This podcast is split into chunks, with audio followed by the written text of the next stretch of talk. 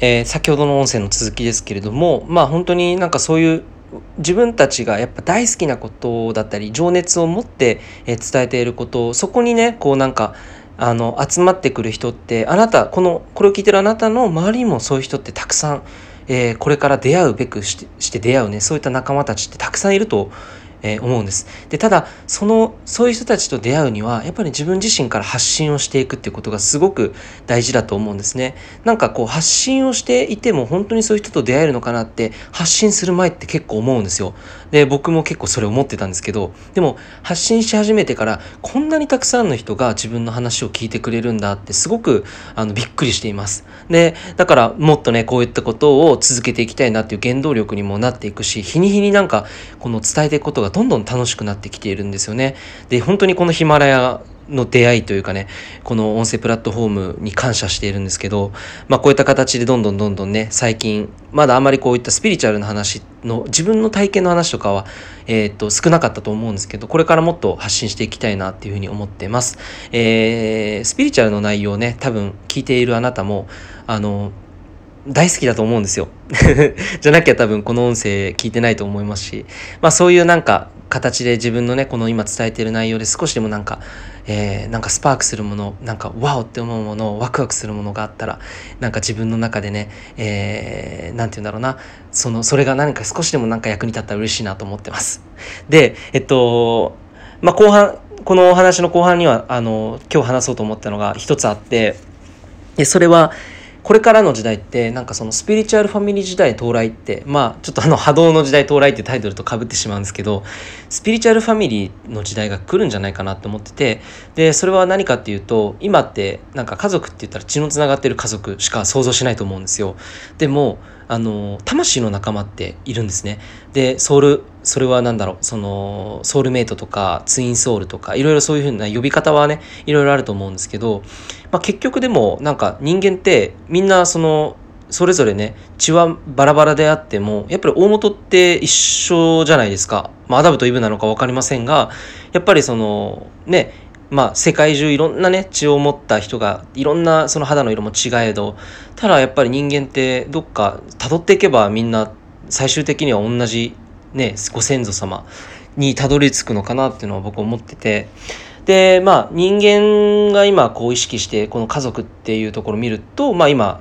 皆さんがね生まれてきたところっていうところしか想像しないと思うんですがこれからはもっとねなんか視野が広くなってくると思うんですよ。でもすでにそういう世界を生きている人も実際にいるんですけどあのなんだろうなこう魂の世界っていうのは肉体とかこういった物理的な世界とは全然違くてあの血がつながっているつながっていない関係なくみんなつながっているんですよね大元は。そうだからこの地球に生まれてきたのはわざわざこの物理的次元というこの体験をしたいがためにですね来ていてでたまたまお母さんお父さんというね両親のもとに生まれて家族っていうものがあってそれはね地球語で言う家族ですよね。でも宇宙から見たら結局この地球の人たちっていうのもみんな宇宙のとかねその違う星から来てて魂って結局宇宙の中にあるものなのでみんな元をたどれば宇宙に住んでいる生物、まあ、家族ですよねある意味。だからその細分化していけばいくほどいろんな呼び方とか価値観って変わってくると思うけどでも抽象度すっごい高いところから見た時にあのみんなつながってるんじゃないかなっていうところはすごく思っています。でこれからその地球上でもそういう考え方そういう視野を持った人たちが増えていくと新しい家族の在り方っていうのが生まれてくるのかなっていうふうに思います。同時にその考え方が広がっていくとこれまでね人間が作ってきたこの地球上でのルール結婚というねそういった考え方も変わってくると思い思うんですよ。うん、でやっぱりこう本当に血のつながっていない友達だったり、えー、仲のいいね、えー、家族みたいな存在って皆さんもすでにいらっしゃるかもしれませんが本当にそういった人たちってその魂の家族。だからこそこのスピリチュアルっていうこの目に見えないこのつながりを大切にし合えるそういう存在ってやっぱりこう血を超えたところをね、えー、共有できるすごく素敵なそのスピリチュアルファミリーだなって思うんですだからこれからはですねそういった人たちもっともっと、えー、増えていくと思いますしでそういった人たちがどんどん増えていくとそこからまた新しいね世界観だったりっていうものが生まれてきてそれも一つありとするそういった世の中の風潮もね、えー、なっていくと思うんですよそういう風な流れにもね。だからこれからって本当にねいろんな形があっていろんな人たちの考え方が様々ねいろんな色になって、えー、生まれてくるっていうふうに思うのでその中の一つとして家族の在り方は変わっていくんじゃないかなっていうのはね僕が実際に今、えー、経験している最中です、えー、実はですね僕も、まあ、この音声でちょっと話す予定ではなかったんですけど実は僕の家族ねみんなスピリチュアルのことを分かっている家族で、で、最近ね、うちのお兄ちゃんが結婚をしまして、で、その結婚した相手もですね、スピリチュアルな活動をしていて、で、子供もね、えー、生まれたばかりなんですけど、なんかそういうふうに今どんどんこう家族が広がっていく中、実際に僕自身もですね、去年養子縁組をしたんですね。えー、養子縁組って言っても、あの、普通だったらね、普通養子縁組とかね、特別養子縁組っていうふうに言われていて、大体がその特別養子縁組って親がいないね、子供たちが、えー、誰かね、親に、親が、親になりたいっていうね、人たちがこう子供にすそすることを特別養子縁組ってそれが日本では結構当たり前というか主流というかね、えー、なんですけど僕の場合はですね普通養子縁組っていう形をとって、えー、実際に、あのー、その別のね自分の血のつながっていない人の、えー、家族に入ったっていうそれがその家族っていうのはあのスピリチュアルな家族ででじゃあなんか自分のその実際の血のつながった家族とはどうなってるんですかってイメージで言うとね何かあったのとかって思うと思うんですけど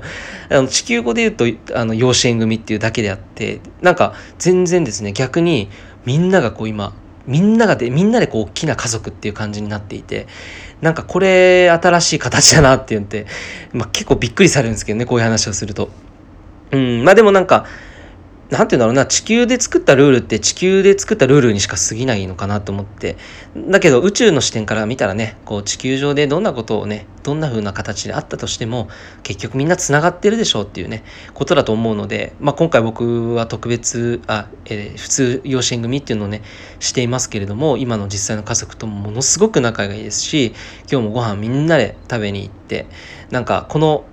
僕たちってこう仕事をしているっていうよりかは魂のワクワクすることをやっている家族っていう感じがあるんですよ。で子育ても小さい時からやっぱり宇宙の法則とかをまあ教えてもらったりはしていたんですけどなんかそういう環境の中でやっぱり育ったっていうのもあるからこそ今こういった活動をすることができているんだなって思うんですね。この先なんかこれは仕事をしているビジネスをしているとかそういった感覚ではなくて本当になんか自分たちの作りたい地球を作っていく仲間たちが増えていくくそれがスピリチュアルファミリー時代なのかなっていうふうに、えー、感じています。だからどんなことがねこれから起きてくるのかめちゃめちゃ楽しみだしでここから日本っていう中だけでなくてもう国外本当に海外でもね家族が増えていく気がしてならないんですね僕も。なんか自分は自分の子供ももちろん欲しいなっていう夢はあるんですけどあの海外の、ね、アフリカとか本当に白人とかいろんな地位関係なく子供をこう養子縁組したいなっていうそういう思いも実際にあるんですけどまあそういったなんか流れになったら本当になんか地球家族というか地球ファミリーですね、えー、この地球という星で本当にこうつながって愛でつながれるようなそういった仲間たち家族魂の仲間たちと一緒にこの地球の残りの人生を楽しめるようなそんなね、時間が過ごせたらすっごく豊かで幸せだなっていうふうに思います。えー、まあそんなビジョンも描きつつ、僕は今、日々、毎日、えー、ビジネスをしていたり、えー、自分の仕事に着手しているというような感じでございます。まあぶっちゃけあんま仕事してるって感覚じゃなくて、本当に遊んでるっていう感覚ですね。うん、なので、まあまあまあなんかこの話を聞いて、ね、皆さんどういう感じで聞いてるのかちょっと分かりませんけど、なんかいいなって思ったら、ぜひですね、反応してくれると なんか安心します。ちょっと恥ずかしいのでね、今話した内容、ちょっと自分でも、どんな感じでこれを聞いてくれてるのかなっていうのをちょっとドキドキしてるっていう部分もあって、まあそんな感じで僕のね、一つ自己紹介を今日はスピリチュアル的な部分からの話でさせていただきました。いつも聞いてくださりありがとうございます。リッチーでした。